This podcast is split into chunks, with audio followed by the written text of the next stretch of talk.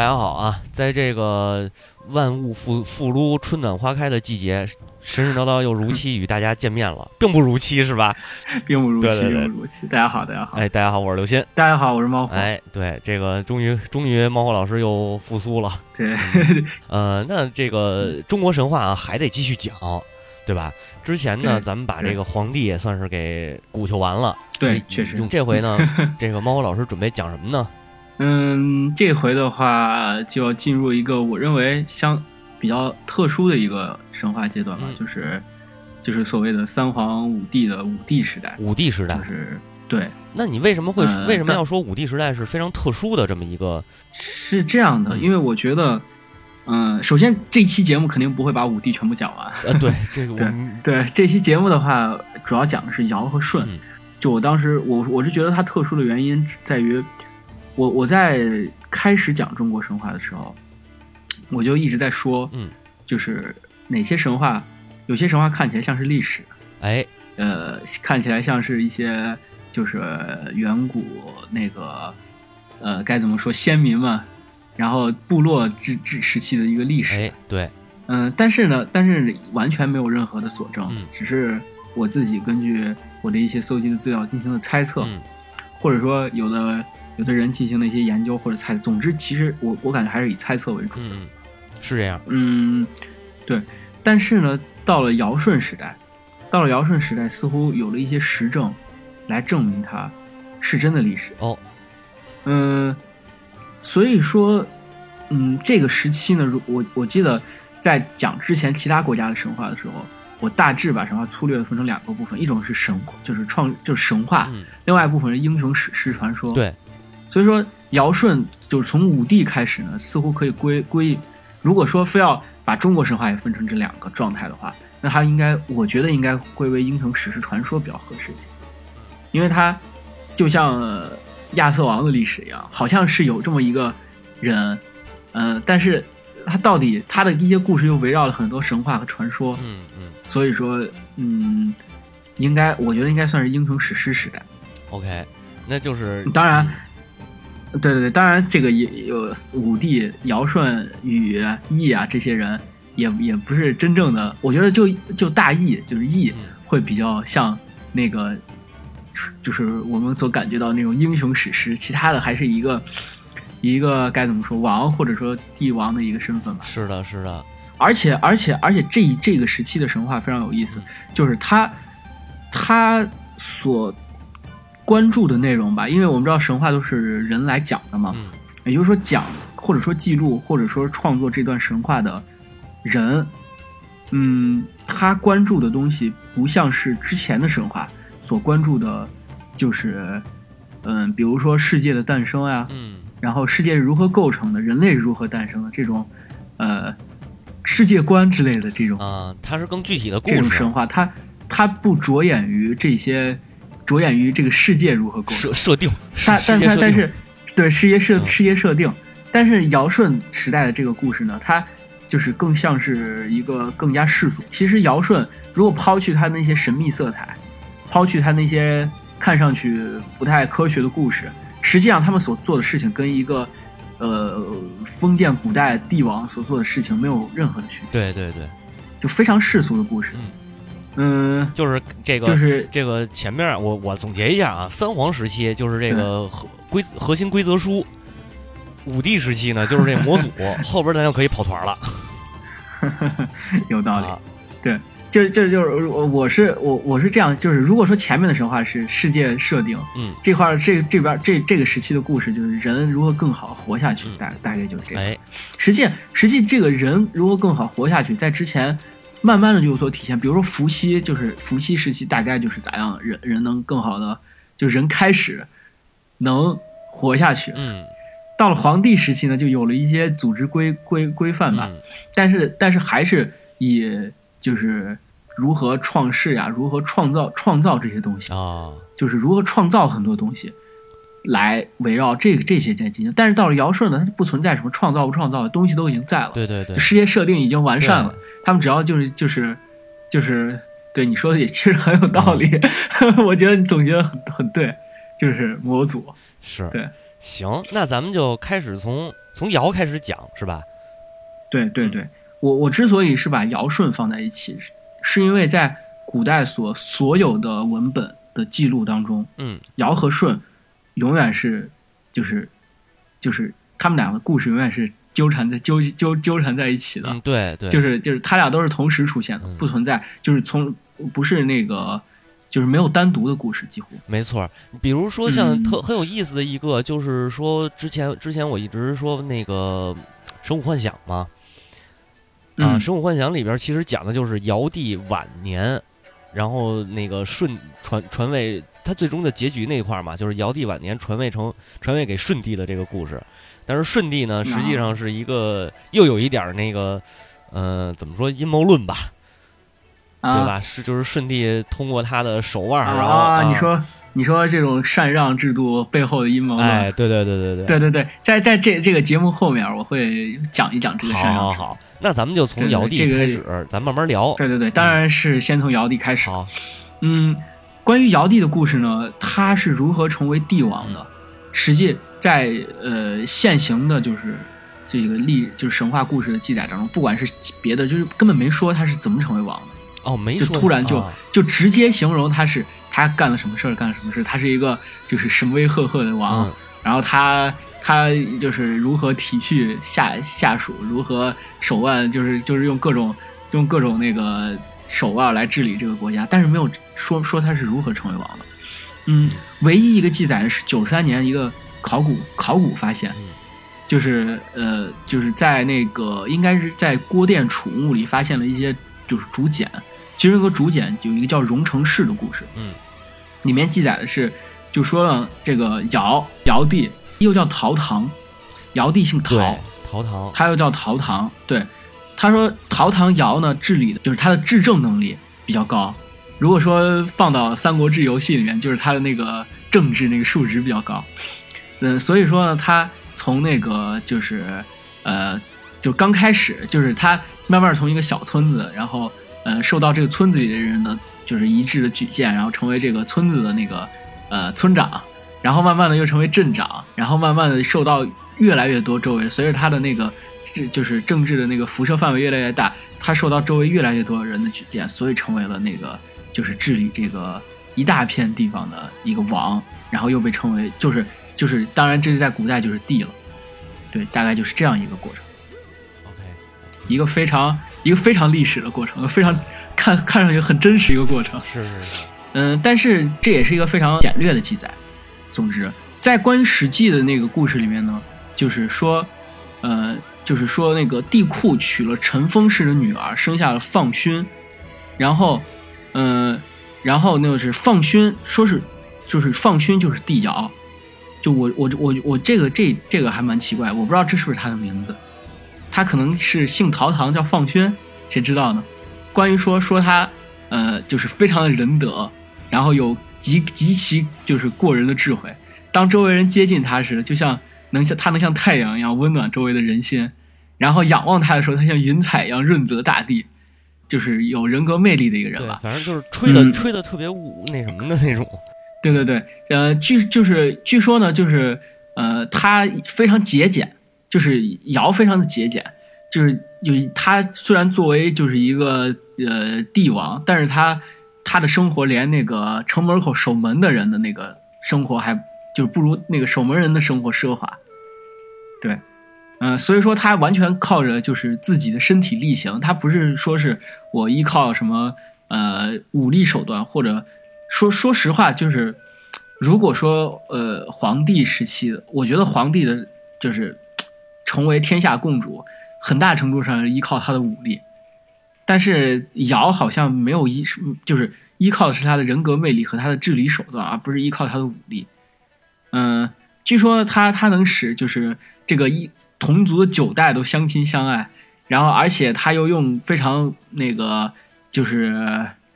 贤明的手段去考察百官，所以而且他能使就是嗯周围的各个诸侯邦国能和睦相处。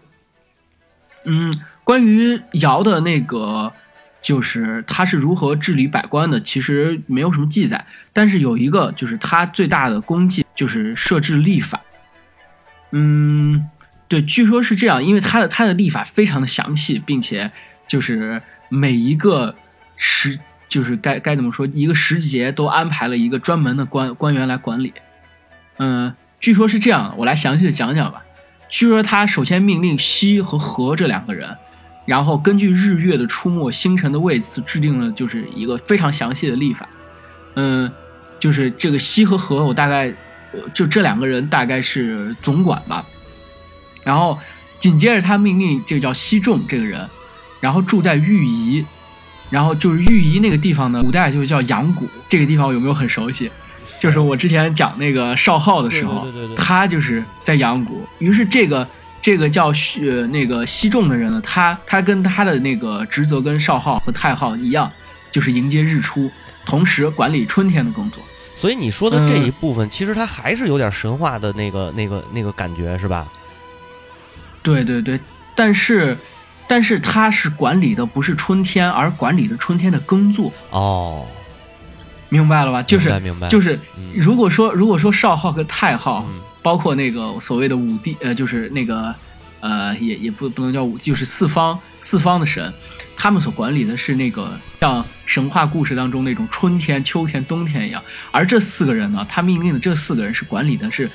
耕作，这是一个非常具体的职责。就是呃，对，就是那个农耕的那个那个拜的那个神，丰收女神，类似于丰收女神那种性质。对对对对对对对对，嗯嗯，据说春分的时候呢，嗯就是白昼白昼和黑夜一样长，就是这是在在那个尧的时期已经有所发现，然后在这个时候呢，朱雀，就朱雀的七宿中间的那个星宿，会在那个就是黄昏的时候出现在正南方，当这颗星出现的时候，就被定为仲春。呃，怎么叫仲春呢？是是播种的春季，播种的那个？呃还是就是就是春分的意思，哦就是仲春。仲春在古代，就古语里面仲春就是是是哪个仲？是是是单立人儿一个中间的中。哦，那个仲，明白？对，就是第二春嘛嗯。，这，对对对，这第二春还行。这个就是相当于西仲嗯是管理那个春，就是春天的耕作，然后又命令西叔住在南郊这个地方，就是不是郊区啊，总之这地方叫南郊，然后管理夏天的耕种。到了夏至的时候呢，白昼最长，苍龙就是就是苍龙苍龙七宿当中的新宿，然后会在那个就是下午的时候出现在正南方，所以这时候就是夏至。这新秀非常有意思。新秀的话，呃，不知道大家看过的，如果知道那个呃就是《圣斗士星矢》里头，那个应该是呃摩摩羯座还是我有点忘了具体的那个人啊，就他有一招，他有一招就是那个叫新新宿二，新秀二，就是就是最后那一招。啊，然后就必就是必杀那个他有我记得有长了一个长指甲，那个，然后他就是长指甲是天蝎，摩羯是那个那个天蝎座修罗剑，是天蝎座，对对是天蝎座。天蝎座他那个大招就是星宿二，它代表的就是新宿，嗯就是新宿。哦，然后新新宿二呢，就是新宿里面就是最亮的一颗星。实际这颗星是非常非常容易被发现的，它又在古代又被称为荧惑或者叫大火星。好多人把荧惑和大火称就是认为是火星，实际是不对的。荧惑星就是新宿二，因为新宿二，如果大家在夏天的时候可以注意一下，在南边的最接近地平线的地方有一颗非常亮的红色的星。然后在古代的那个观星学当中，就是如果这颗星太亮的话，代表着有有冰祸、有灾祸，大概就是这个意思。嗯，然后呃，他又安排了第三个人呢，呃，第三个人叫何仲，然后住在西土这个地方叫这个地方叫媚谷，然后过就是就是这个地方，当然也就是就是恭送太阳落下，然后安排秋天收获的地方。第四个人叫何叔，住在北方，然后他那个地方叫幽都，管他他管理的呢很有意思，他管理的不是冬天的耕种，是冬天的收藏，就是冬天如何就是收集，就是那个管理那个谷就是粮食啊这些，这个就这个过冬，对，嗯、最有意思呢，它是不是这四个人的具体的职责，而是在这个时候他已经把天上的那个就是星座分成青龙、白虎、朱雀、玄武四个部分。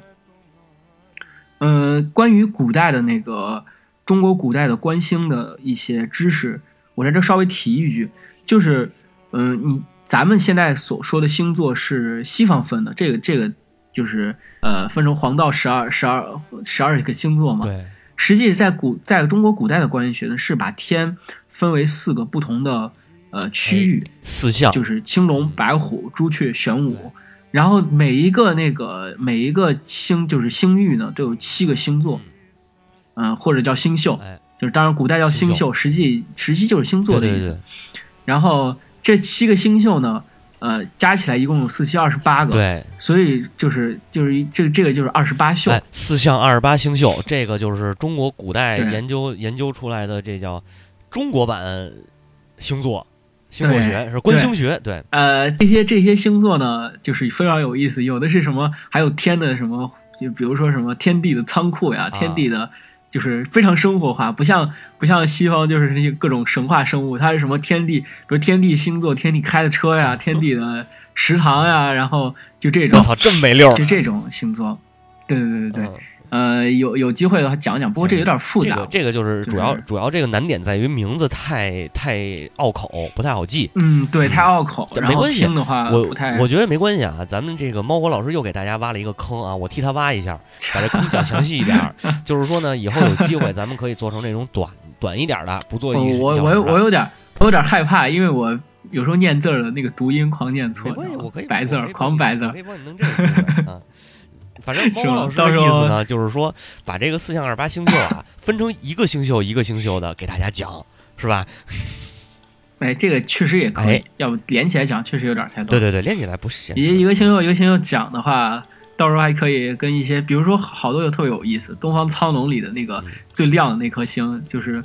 就是那个角宿一，嗯。角宿一就是那个《西游记》里面、嗯那个那个孙悟空不是被波那个草被弄到波里头，就是有当时有一个长角的哎星宿，对对对对对。把脚钻进去，对对对，拿脚那就是钻那个角宿一。波，那个那个就是角宿一。对，哎，但是这这是咱还是书归正题吧。哎咱就是扯一句闲篇儿。对。哎，说回来，对对对，嗯、而且它规定了一年有三百六十六天，嗯，一年三百六十六，就是尧规定了一天有三百六十六天，然后他通过这四个官职和一些嗯、星就星宿方面的，就是星象方面的一些知识，然后详细的规定了就是该什么时候播种，什么时候就是收获，什么时候该如何贮藏粮食，然后贮藏农作物，嗯，就是，并且就是还规定了一年的天时，就基本上这是一个非常详细的农业指南，哦，对农业种植指南。对我我我我觉得就是，嗯、当然当然历史在各种历就是各种历史书的记载里面，也只记载了这是就是最详细的记载了尧的干的就是这件事。嗯，啊、并且我也认为它确实是一件非常非常重要的事情啊。嗯，因为因为只有农业，因为就是古代是一个中国古代是一个农业社会嘛，只有你农业好了，你才能养活养活住这么多人，并且就是并且能稳定这个国家。对对对，你说的就是中国，嗯就是中国历史基本上朝代的跌宕，很少一部分是因为政治原因，很其中很大一部分都是因为粮食，没错，就是因为吃。其实这个事儿特别好理解，就是说那个老百姓啊，只要能解决温饱，他就不会反。但正因为解决不了温饱，所以他才开始造反，他才推翻，才才进而引引申，就是导致了这种朝代更迭。当然，这里不光是说，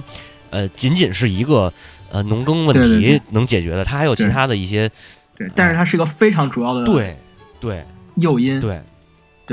你看为什么爆发为什么我们说共产主义好呢？因为共产主义领导下的我们 这个中华人民共和国，它能解决所有人吃饱饭的问题，不仅是吃饱饭的问题，而且是吃的很好的问题。对你看咱调性一下就起来了。对，不错，这个归的好。嗯，所以说尧尧就是他嗯治理了，就很好的管理了这个国家的农业之后呢，国家变得非常的稳定，就是人民都极其爱戴他，爱戴到什么程度呢？实际在尧的就是统治期间，嗯国家的那个是非常不安定的。这时候呢，就是各种灾难频发，尤其是水灾，尤其是洪灾，就是在关于历史的记载当中，我稍后会提到，爆发了有至少有两次非常大的洪灾，啊，在尧的记尧的执政过程当中，但是呢，呃，人民完全没有任何怨声载道，都是，呃，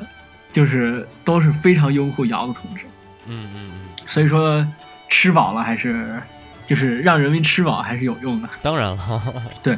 嗯，关于尧的那个，就是他所手下的那个官职呢，当然手下分封了很多官，有两个比较有意思。首先有一个叫高陶，高陶这个人呢，据说他的肤色是青中带绿，像一个黄瓜似的。然后，呃，他长着马的嘴，嗯，并且呢，他有一个，他养着一个长着青色长毛、身躯特别大，据说像熊一样的神羊。嗯，高陶这个人呢是那个尧的法官，尧的应该说是呃最高法院的法官吧。嗯他来判断他养的这只羊呢，据说呢，当他把脚抵在犯人身上的时候，他可以判断这个人是不是说谎了。，这整个一个测谎仪对对对对对，呃，之我我在那个之后的，就是有一个神兽在这是神话，在民间的传说里叫我我不太知道这个字儿咋念，嗯我不知道是念解制还是谢谢谢制还是怎么着，就是也是一个独有独角的一个兽，据说它是非常公正的一个神兽。嗯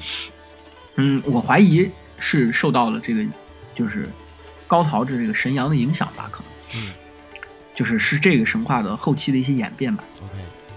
嗯，总之他依靠就是这个羊来进行就是判决。嗯呃，这个关于羊神羊，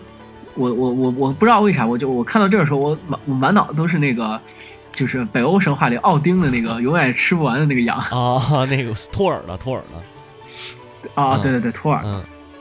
嗯，然后他的另外一个呢，月关，这个月官有点意思。月关这个月关叫魁，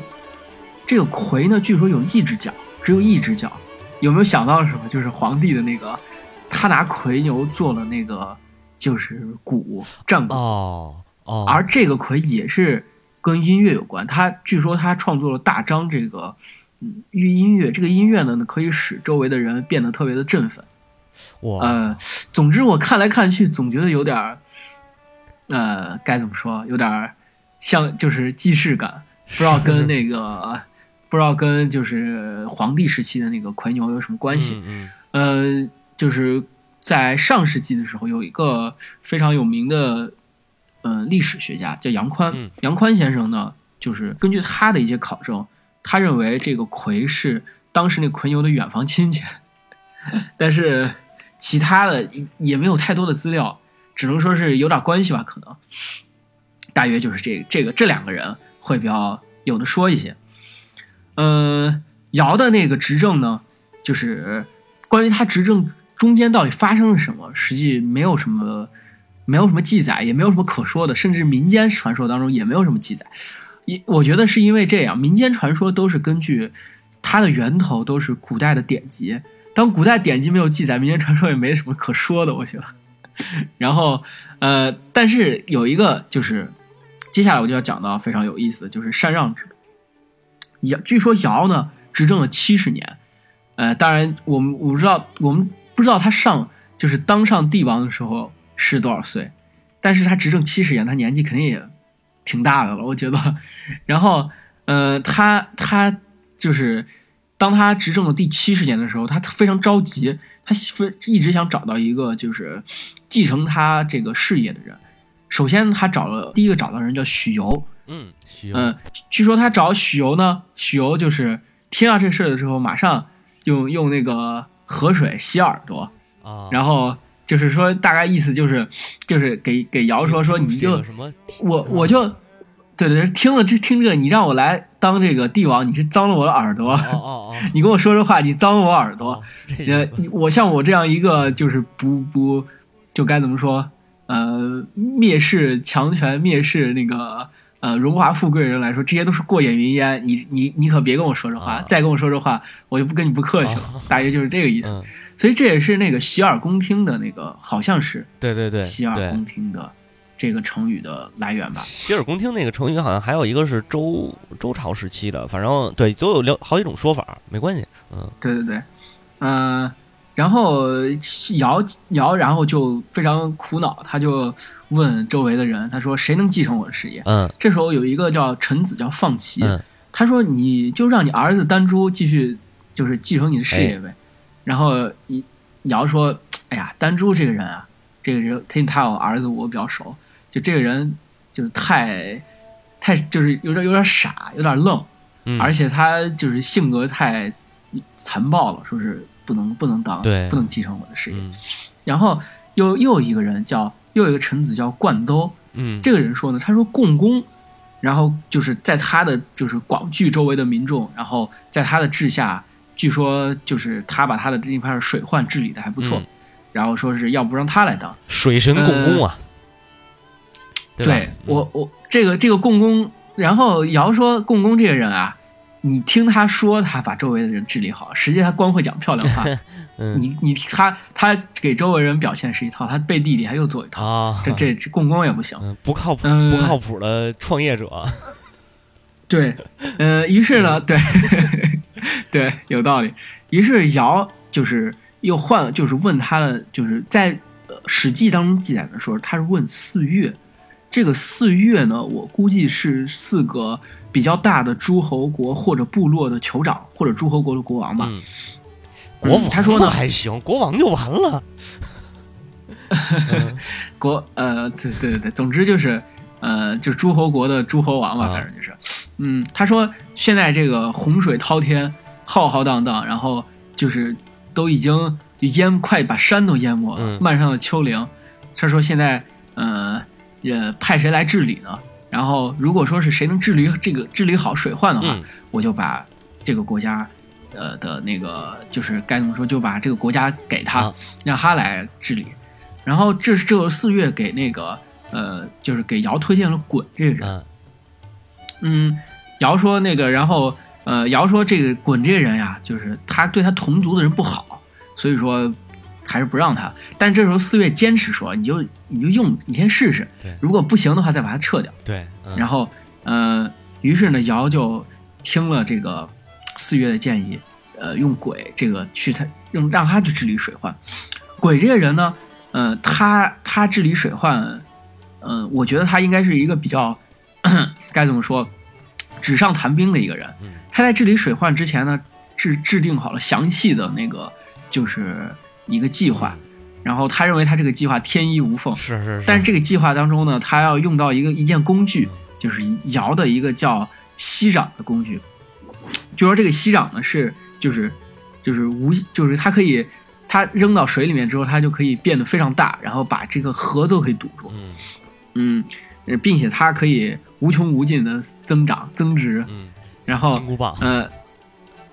嗯，我这个一块儿一块儿可以无限变大的土。哦，有无限多的土，大概就是这样。那、于是呢，就是鲧呢就拿着息壤就去，呃，他他用了一个非常，就是我们现在也都知道，他用他他去用息壤扔到河里面之后，把就是河堵住，嗯以期望把河堵住之后，让洪水不漫过来。嗯嗯，这样的话就就不会有，他心里想，这样的话就不会有洪灾了。是，然后他这个计划当中，他要他自己计划的要堵哪几条河，要该怎么堵，他都已经计划好。他觉得堵好之后，这个河就是刚好能把就是围出来这片地，让大家来呃安全的，就是呃安全的，就是在这片地上繁衍。嗯，那当然我们也知道这个 完全不科学。对对对对，这个这个技术技术还没有实现嘛，对吧？你堵你那个时期堵三峡和后来建三峡大坝，这完全是两码事儿。对而且三峡大坝也有放水啊，它好像根本不存在放水这个这个概念。呃，于是呢，鲧治理的治水进行了九年都没有任何的成效，然后并且水患越来越严重。嗯，呃，所以所以说这个故事就是一就是尧找了这么长时间，找了看从许由、嗯呃丹朱、共工、鲧，嗯、在这些人里面都没有找到合适的那个继继位者。嗯嗯，于是他就开始，呃，这这当时看就是他在找这些人的时候，都是依靠着臣子的举荐。是，嗯，这时候可能尧也觉得臣子，哎，这不是很靠谱吧？可能，嗯，于是他就亲自去微服私访，去寻找他的继承人。嗯嗯，于是就通过他的一系列调查吧，当然我们不知道这个调查他是怎么调查的。总之，他通过一系列调查，就是就是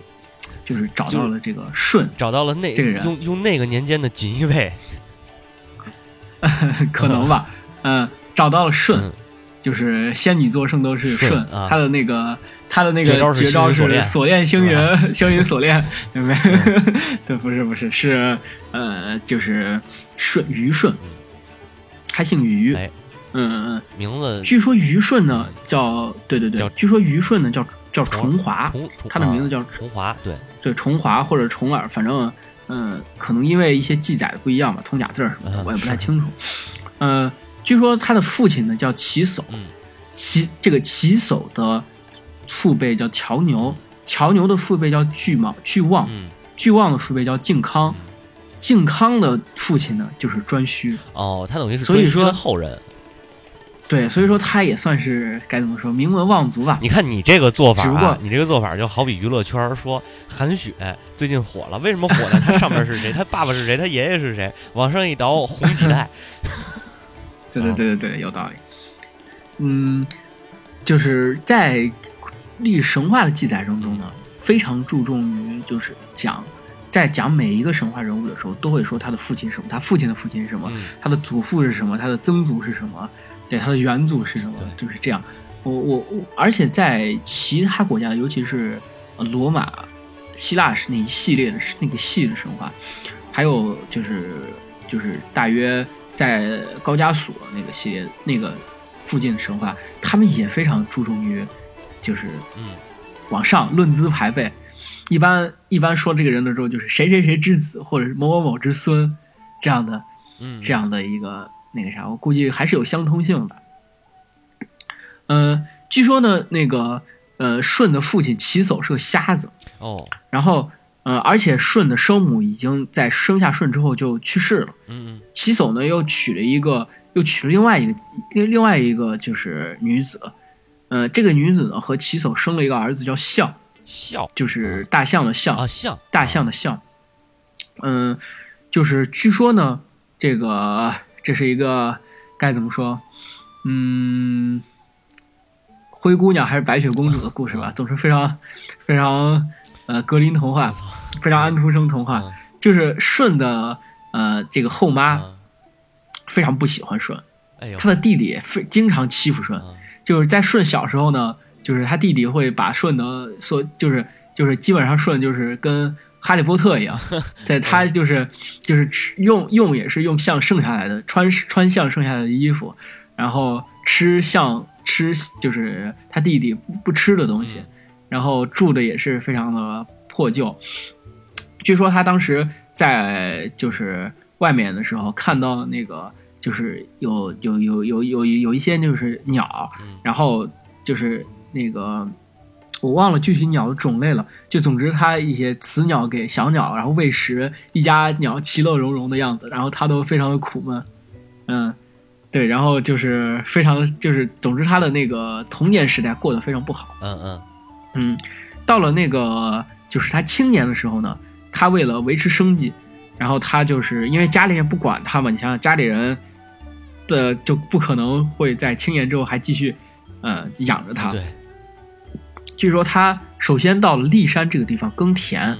然后嗯，而且还在他他的这个职业经历非常丰富，他在骊山耕田，还在雷泽打鱼。嗯嗯。然后呃，并且还在黄河岸边做过陶器，在寿丘还做过就是各种家具，嗯，在富夏这个地方呢跑过买卖，嗯。干了很多事儿。嗯，他据说他在骊山耕种的时候呢，没多久，然后骊山的那个农夫就受到了，就是被他的人格魅力所感化，哦，然后都争着把自己的田划给他，哦，就是让他来耕。这就是什么然后术顺道流这叫 对，嗯顺道雷泽去打鱼呢，啊，然后不久之后，雷泽的渔夫也把自己的渔场都分给了舜。嗯，当他到河滨去做陶器的时候，到黄河岸边做陶器的时候呢，没过多久，就是和这个河滨的其他就是就是陶工的那个整体的技术都上了一个台阶。据说陶器变得美观又耐用。哦，然后，呃，舜住的地方，人们都喜欢在它附近盖房子。然后这个地方一年就会成为一个小村落，再过一年就会成为一个城镇，到了第三年就会变成一个大城市。哎呀，对，就是一个极其有人格魅力的一个人。我跟你说啊，这个啊不叫人格魅力，你要这这按我说的，按我的理解，他这个应该叫呃、啊这个这个高新技术行业。他掌握这个这这叫那个话怎么说来着？科技啊是第一生产力嘛，效应是吧对吧？对，有道理。嗯就因为他这个科技发达，所以大家才会往这边来住，对不对？嗯嗯好像很有道理的样子。嗯、这时候呢，就是尧正在到处寻访天下的贤人。嗯、当然，这个舜就是因为因为他的这些所作所为吧，嗯就在各个地方都非常的有名气，有名气。嗯、尧也就是就是知道了这个舜确实是一个看上去是一个跟他很像的人。嗯有没有发现尧和舜很像，都是一个非常具有人格魅力的人？我觉得大概是不是因为这个原因吧。总之就是尧就那个找到了舜，他一开始没有直接接触舜，他觉得需要有一段时间的考验，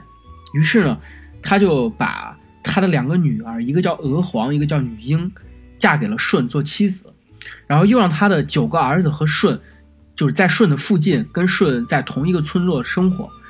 嗯，看他是不是有真正的才干。嗯，就是，呃，并且呢，他让他的九个儿子，就是给了舜一间谷仓，给他一群牛羊。嗯，这时候呢，舜就是相当于给了他一些资本，给了他一些投资吧，让他呃看他这个舜的公司能不能顺利的发展起来。总之，嗯、这个舜的生活呢，在受到了皇帝呃不是不是皇帝，受到了那个就是尧的隐性的赞助之后呢，呃，他的生活就是变得富有了起来。这个时候呢，他的生活富有了之后呢，他的后妈和他的弟弟象就看不顺眼了。嗯，据说呢，就是呃，就是你知道在在古代，就是一般在那个时候，应该是还没有明确的。呃，就是没有明确的伦理的，也不是也不能这么说，就该怎么说？不像就是他那那时候的伦理观念和现在不太一样。那时候呢，妻子是兄中弟级的。我们不评论他们现在是是不是符合女权，是不是对的。嗯、总之在那时代是就是如果兄弟长兄死了的话，他的妻子是由弟弟来继承的。啊啊嗯、啊！这时候呢，对这时候象象看着那个谁，看着舜娶了就是两个妻子，然后又有了一群牛羊，并且有了几间谷仓，嗯他就非常的嫉妒，他就想把舜给害死，嗯然后呃想要继承舜的，就是他的后妈想想把舜的财富夺过来，而象想把那个媳妇儿夺过来舜的两个两个两个妻子夺过来，对，是，于是好吃不他们俩就过饺子，好玩不过那啥嘛。嗨，他他就他就那个就是，嗯，俩人一拍即合吧，嗯就准备呃，就是准备想了，首先他们第一个第一个想的办法呢是让舜去修谷仓，哦修自己家里的谷仓，然后在当舜进入谷仓的时候，就把谷仓给点着了，把舜困在里头。是嗯，据说他们俩在商量这个阴谋的时候呢，被娥皇听到了。嗯，嗯，娥皇毕竟是尧的儿子嘛，嗯。呃，毕竟是尧的女儿嘛，嗯，就是尧的女儿，呃，是这会儿是王的女儿，是帝王的女儿。舜的媳妇儿了吧？嗯，你说，这会儿。对对对嗯。对对，是，嗯呃，就是王的女儿总会带有一一两件魔法道具对，然后于是他就给了舜一个，呃，他给了舜一个那个就是一个就可以防火的一个披风，哦一个斗笠，嗯。披风和斗笠，然后，嗯、当舜就是就是那个，首先象有一天就找到了舜，然后就说呢，说这个谷仓年久失修，呃，这个你这是你父亲的谷仓，你你你也应该为此出一份力，你去把它修了。嗯嗯、于是呃，舜就当舜就是走进谷仓开始修的时候呢，嗯、象就把把门锁上，然后并且他的那个后妈就扔了一捆又一捆的柴草、啊开始点，嗯、当时就是这个事情就是大家都以为象都以为那个谁要死了，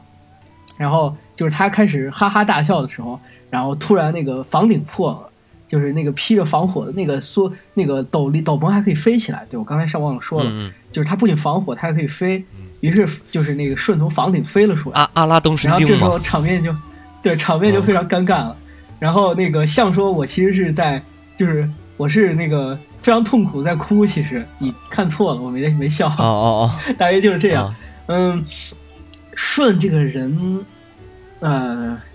要说要现咱们现在看，可能他就缺心眼吧。总之，他就依然如故的对待他的那个，就是就像父亲侍奉真正的母亲一样，然后去赡养他的那个后妈。嗯然后这事儿还没完，于是第一次是没成，第二次那个就是第二次他们又计划着，呃，暗算暗算舜。嗯第二次那个这时候是他后妈想的办法，嗯他后妈说是那个给舜说我们家里要开一口井，然后你得帮忙去出一分你的力气。嗯，他们事先先把井挖的特别深，嗯然后等舜下去之后呢，呃，他就是把这个井直接填上了，把舜填在里头。哦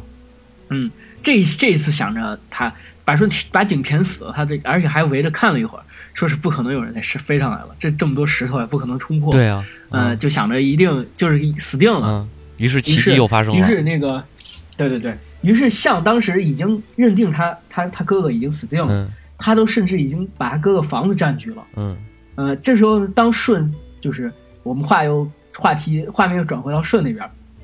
舜被那个呃，当他被封在井底下的时候呢，这时候呢地上突然就是就是在土里面突然钻出来一条土黄色的游龙，哦然后游龙把钻钻出了一个洞，然后让舜给逃出去这时候舜就是逃出去之后呢，就是下意识想要就是一般受到那个惊吓、受到危险之后，大家一般都会想要逃回自己家里嘛。